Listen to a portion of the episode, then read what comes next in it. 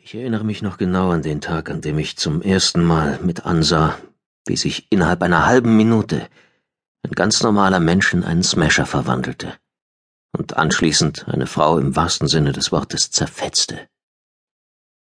Es war Montag, der 16. März. Es war kurz vor sieben Uhr. Wie viele andere wartete ich an diesem Morgen in der U-Bahn-Station auf die Linie 9, Sie hatte Verspätung und man warf ungeduldige Blicke auf die Anzeigetafeln und hoch zu den Lautsprechern, aber vom Verkehrsbund sah sich noch niemand in der Lage, irgendwelche Informationen zur Verspätung zu geben. Für einen Märzmorgen war es verdammt kalt. Die Menschen hatten wieder ihre Wintersachen aus dem Schrank geholt und sich in ihre Mäntel und dicken Jacken eingehüllt. Als schließlich eine scheppernde Stimme aus den Blechkästen an der Decke die knappe Mitteilung herauskrächzte, dass die Linie 9 etwa zehn Minuten später käme, war den Wartenden anzumerken, dass sie mit ihrer Geduld bald am Ende waren. Verärgertes Gemurmel wurde laut, vereinzelt sogar spöttisches Gelächter. Köpfe wurden ungläubig geschüttelt und Smartphones hastig gezückt, um diese News übellaunig weiterzugeben. Zehn Minuten konnten eine ätzend lange Zeit sein. Eine große Frau stapfte schwer atmend die Treppe herunter und sah sich verwundert um, weil so viele Menschen am Bahnsteig warteten. Sie mochte etwa Mitte fünfzig sein und war stark übergewichtig. Trotz der Kälte trug sie ihren braunen Fellwintermantel offen. Sie stellte sich an die Aushangvitrine und begann die Nahverkehrsverbindungen zu studieren.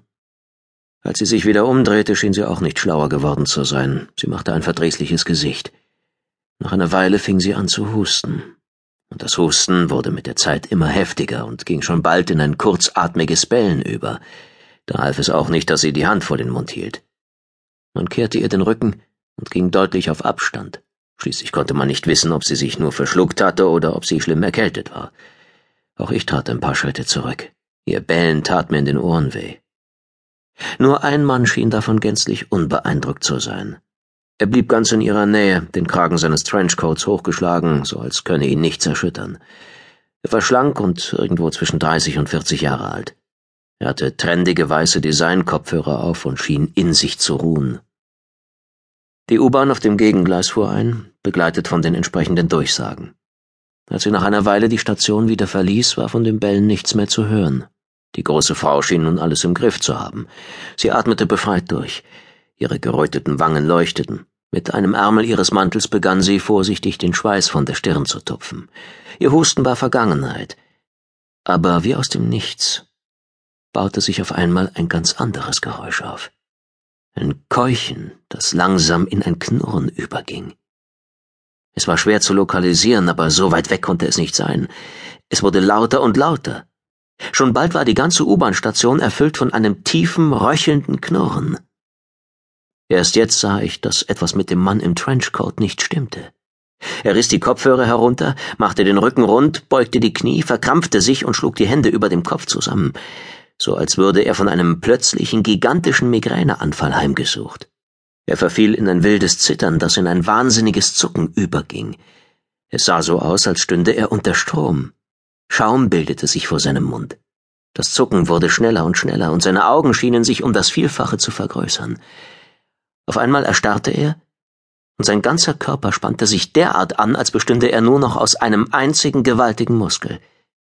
Als die ersten fluchtartig die Treppen hochrasten, um so schnell wie möglich von hier wegzukommen, wusste ich, dass es jetzt auch für mich an der Zeit war, abzuhauen.